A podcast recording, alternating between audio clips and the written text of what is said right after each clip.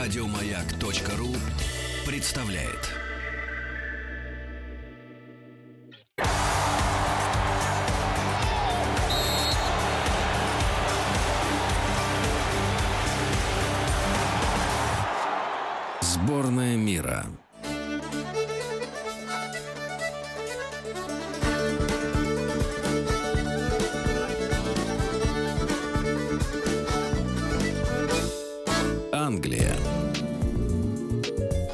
15 часов 11 минут в Москве, а поговорить хочется о туманном Альбионе. Это образное обозначение Англии. Слово «Альбион» от латинского «альбус белый» значит «Британия». Что же до определения «туманный», то оно обязано своим существованием прославленным густым морским туманом, который постоянно окутывают низменные части острова Великобритания. Так ли туманная Англия, обсудим с нашим экспертом. С нами на связи доктор географических наук, профессор, заведующий кафедрой метеорологии и климатологии географического факультета МГУ Александр Викторович Кислов. Здравствуйте, Александр Викторович.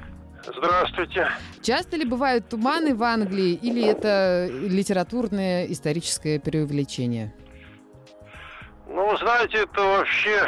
Бывают, конечно, туманы, их довольно много, но и туманы, и все другие погодные явления, они отличаются от тех, к которым мы привыкли. Они достаточно кратковременные. М. Рассеиваются, да, когда ветер подует? Не то, что рассеиваются, они быстро проходят.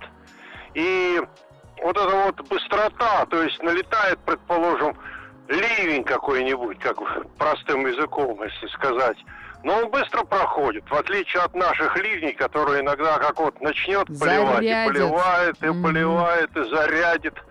Это связано с тем, что Великобритания, она расположена, ну, в Атлантике, и там все погодные системы, они такие живые, только что сформировавшиеся, быстрые, сильные, активные, и они долго не стоят, они движутся. В отличие от наших, которые стационируются и могут э, долго находиться.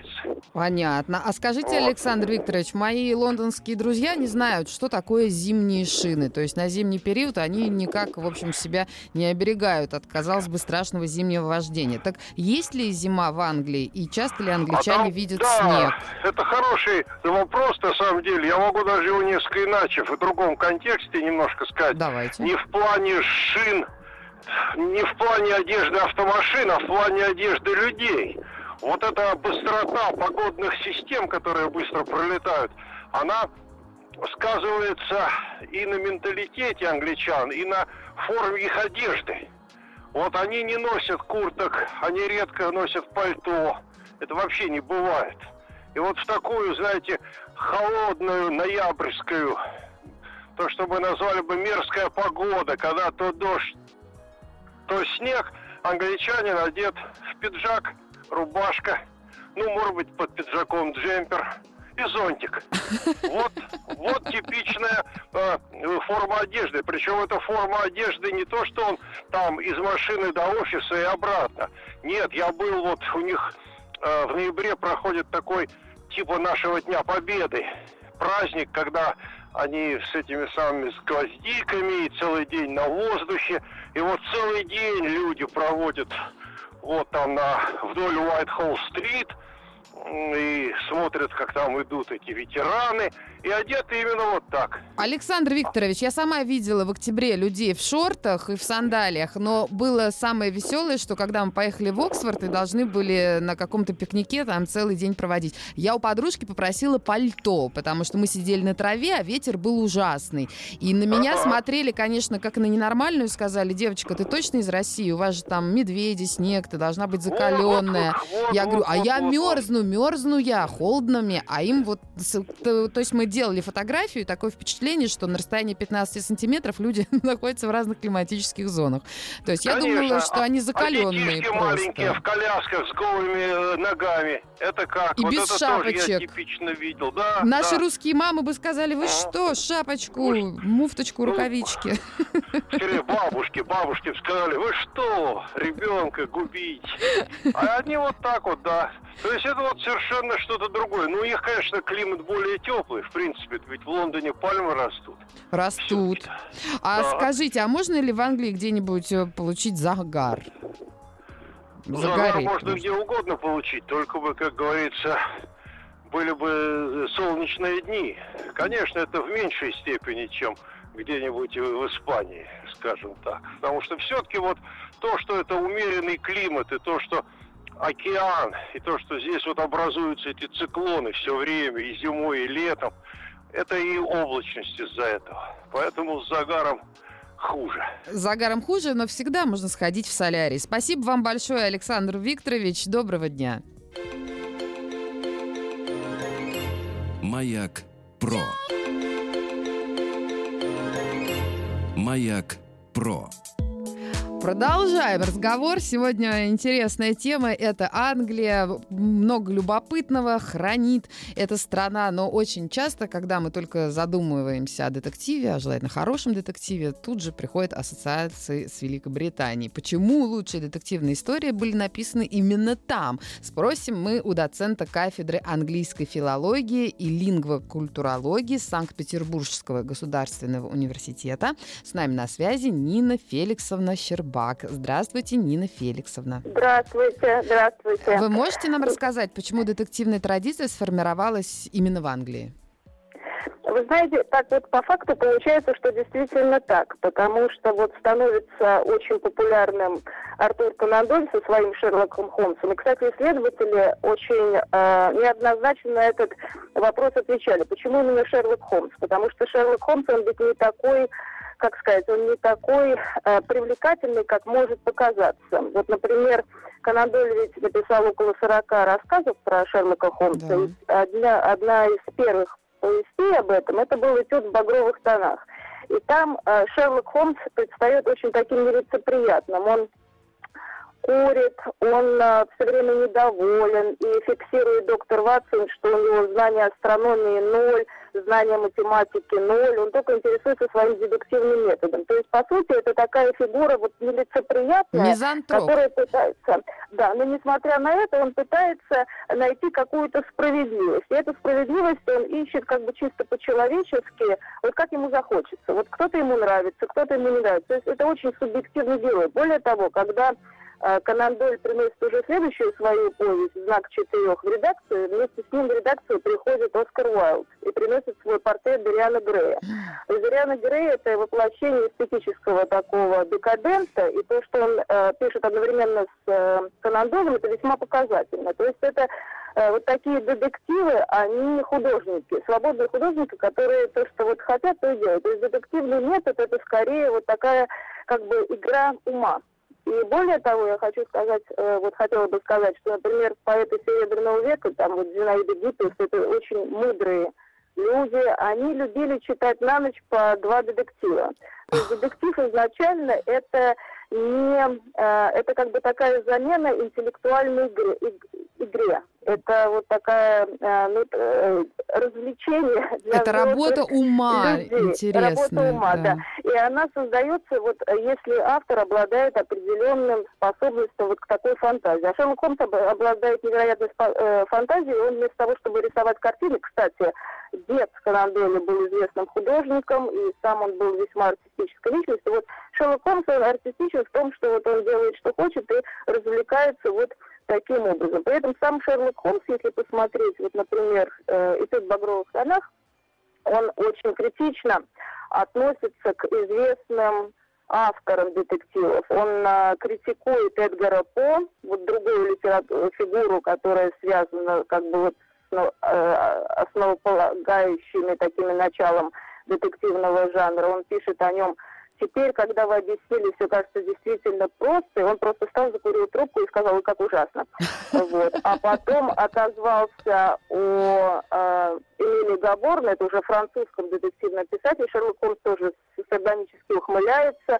Легок был презренным, э, Лекок был презренным сапожником. Заслугу ему можно поставить разве что кипучую энергию. Эта книга Ой. меня просто бесит. Ему ведь нужно было всего таки э, как бы установить личность заключенного. То есть Шерлок Холмс удивительно противен. Несмотря на то, что он противен, он становится популярен. Почему? Потому что он появляется в викторианской Англии, это 19 век, это время рационализма. То есть все спокойно, вот все решается Дарвином, все решается рассудком. Нужно что-то для души, нужен какой-то полет, нужно что-то для бессознательного, для вот такого иррационального. Поэтому детектив становится моментально популярным. Есть приложить куда вот свою энергию ума, есть чем заинтересоваться. Также вот в э, конце XIX века появляются идеи Фрейда, и становится понятно, что человек не так прост, как может показаться. Нина Феликсовна, но не э, э, Конан Дойлем единым э, жив детективный жанр, и другие писатели тоже приникали к этому источнику. Может, еще кого-нибудь упомянем? И особенно любопытно нашим слушателям узнать, находились ли какие-то из писателей в сотрудничестве с полицией, или они же вот как-то выдумывали все сами, доходили до всего своим умом. Я думаю, что они все читали хроники. И из этой ага. хроники, вот мне как раз важно подчеркнуть, как вот мне так кажется, что авторы детективного жанра, они как раз вот им нравилось придумывать. Они могли отталкиваться от какой-то схемы, потому что схему нужно обязательно вычитать в какой-то газете или в каком-то журнале, и уже на эту схему они накладывали те идеи, которые были им э, интересны и приемлемы. То есть они это находили, вот эту опору. И тоже э, как бы сходным образом наш великий писатель Владимир Набоков, он брал историю и на нее нанизывал уже свою какую-то идею. А, из английских писателей, которые интересовались детективным жанром, как, конечно, Эдгар По, но он американец, но у него мать англичанка, то есть традиция да. его такая английская. Вот он занимался криптографией, например, то есть тайнописью. Вообще вот эта тайнопись, это зашифровка сообщений, это восходит аж к Шекспиру, к, э, уже к барочной такой эстетике, это нагромождение и скрытые смыслы, которые любое высказывание порождает. То есть, по большому счету, это уже открытие 20 века, любое высказывание, любая книга может интерпретироваться сотни разных способов. Спасибо вам Но, ну, большое, а... Нина Феликсовна. Вы дали нам столько тем для размышлений. Я уверена, что сегодня кто-то из читателей на ночь откроет томик любимого детектива. Маяк Про.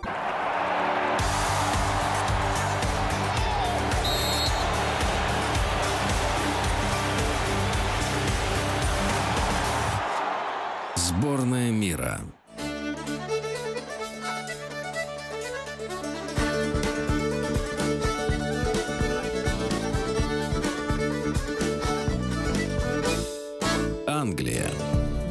Для того, чтобы прослыть приятным в общении человеком, нужно соблюдать правила этикета. По определению Оксфордского английского словаря этикет определяется как обычный кодекс вежливого поведения в обществе или среди членов определенной профессии или группы. Английская педантичность в соблюдении хороших манер и способность сохранять невозмутимость при любых обстоятельствах известна во всем мире и даже стала объектом для шуток. Поговорим об этом с нашим экспертом. У нас на связи три тренер Международной школы этикета Галина Губанкова. Галина, добрый день. Добрый день. Правда ли, что англичане такие чопорные, как мы считаем? Э, на самом деле англичане не такие чопорные и холодные, как их представляют. Но действительно они большое значение придают правилам поведения, церемонии и традиции. Поэтому для них так важен этикет. Как они сами говорят, этикет – это комфортно мне и комфортно со мной. Прекрасное определение. Что же нужно знать э, культурному человеку, чтобы влиться, ну, например, в английское общество? Вы знаете, таких правил очень много, и знать нужно очень много. Этикет – это действительно наука, которую нужно изучать. Э, но если говорить о каких-то э, таких основных моментах, например, на торжественном ужине, что нужно соблюдать? Во-первых, ни в коем случае нельзя покидать стол во время трапезы. А, во-вторых, нужно обязательно соблюдать, например, правила светской беседы. И тут важно знать, на какие темы можно беседовать, а какие темы являются запретными. А вот то, что младшие должны здороваться со старшими, например, или... Совершенно верно. Угу. При знакомстве, при э, представлении людей друг друга очень важное, например, правило в светском этикете, всегда мужчину представляют женщине, а не наоборот. Есть такое правило, даму не предлагают. Это часто нарушают, его не знают, но это действительно для тех, кто этикет изучал, это важно. Для англичан это важно. Скажите, пожалуйста, действительно ли до сих пор существует традиция five o'clock, или это ушло в прошлое и не всеми соблюдается? Э, ну, вы знаете, конечно, сказать, что в 5 часов вечера все англичане дружно начинают пить чай, будет неверным сегодня. Но, тем не менее, чай для, для англичан остается самым таким важным сакральным напитком. И чаепитие они, а, безусловно, уважают и пьют чай э, по 7-8 раз в день. И вот эта традиция five o'clock, или ее еще называют afternoon tea, то есть mm-hmm. послеполуденный чай – это более широкое понятие, когда чай пьют примерно с часа дня до шести вечера. Традиция сохраняется и в богатых английских домах, и у аристократии. И если вы просто турист, вы можете с этой традицией соприкоснуться в каком-то дорогом отеле хорошем. Они проводят такие э, церемониальные чаепития. Скажите, Галина, правильно ли я узнала, что когда употребляешь чай в английском стиле, иногда они часто употребляют чай с молоком, очень важно сначала в чашку из молочника налить молоко или сливки и только потом чай, потому что считается, что если ты делаешь наоборот, ты как бы разбавляешь чай и тем самым проявляешь неуважение к напитку. А, вы знаете, вот это такой вопрос, э, который возник, вызывает множество э, споров. На самом деле вы не совсем правы. Если говорить о вкусе напитка, то действительно есть такая версия, что молоко сначала, чай потом uh-huh. э, улучшает вкусовые качества. Но если мы говорим об английских традициях аристократических, то сначала наливают обязательно чай и потом молоко. Объясню почему.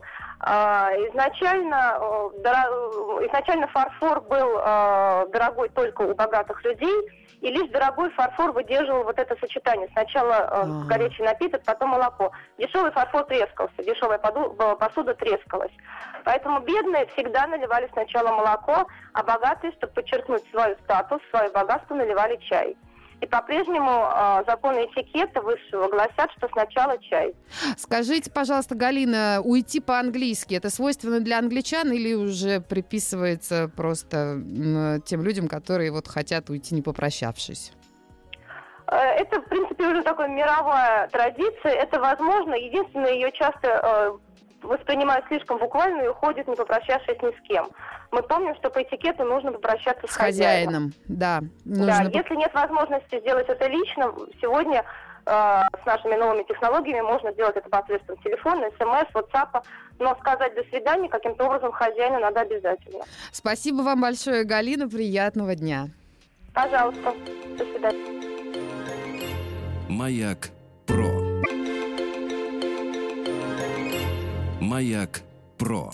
На прощание хочется поделиться с вами несколькими интересными фактами об Англии. Знаете ли вы, что Биг Бен — это на самом деле название колокола, а не часов.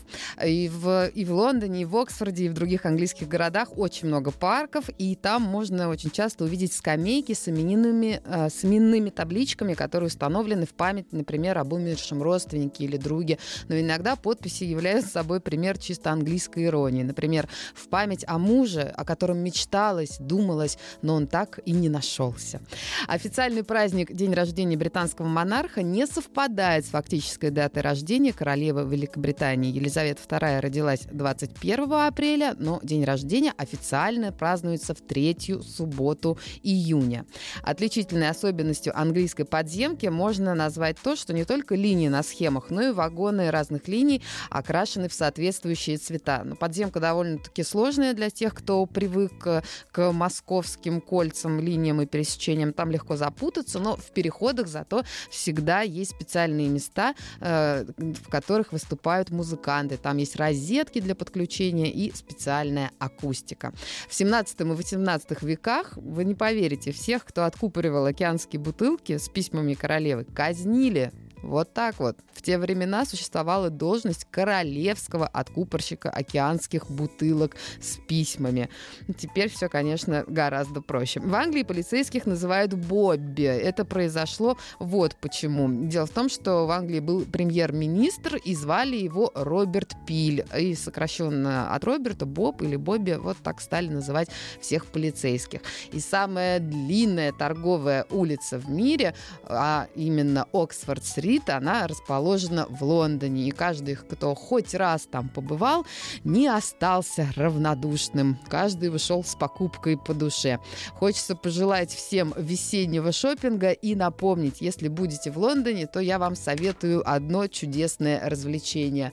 Обязательно садитесь в двухэтажный автобус и на втором этаже вот занимаете самое-самое первое место у окошка. Вы будете себя чувствовать так, как будто вы находитесь в каком-то специальном аттракционе и увидите, что и высокие фонари, и знаки расположены специально на уровне глаз для тех, кто может все это видеть со второго этажа. Желаю вам приятного пути и отличного продолжения дня. Прощаюсь, до завтра.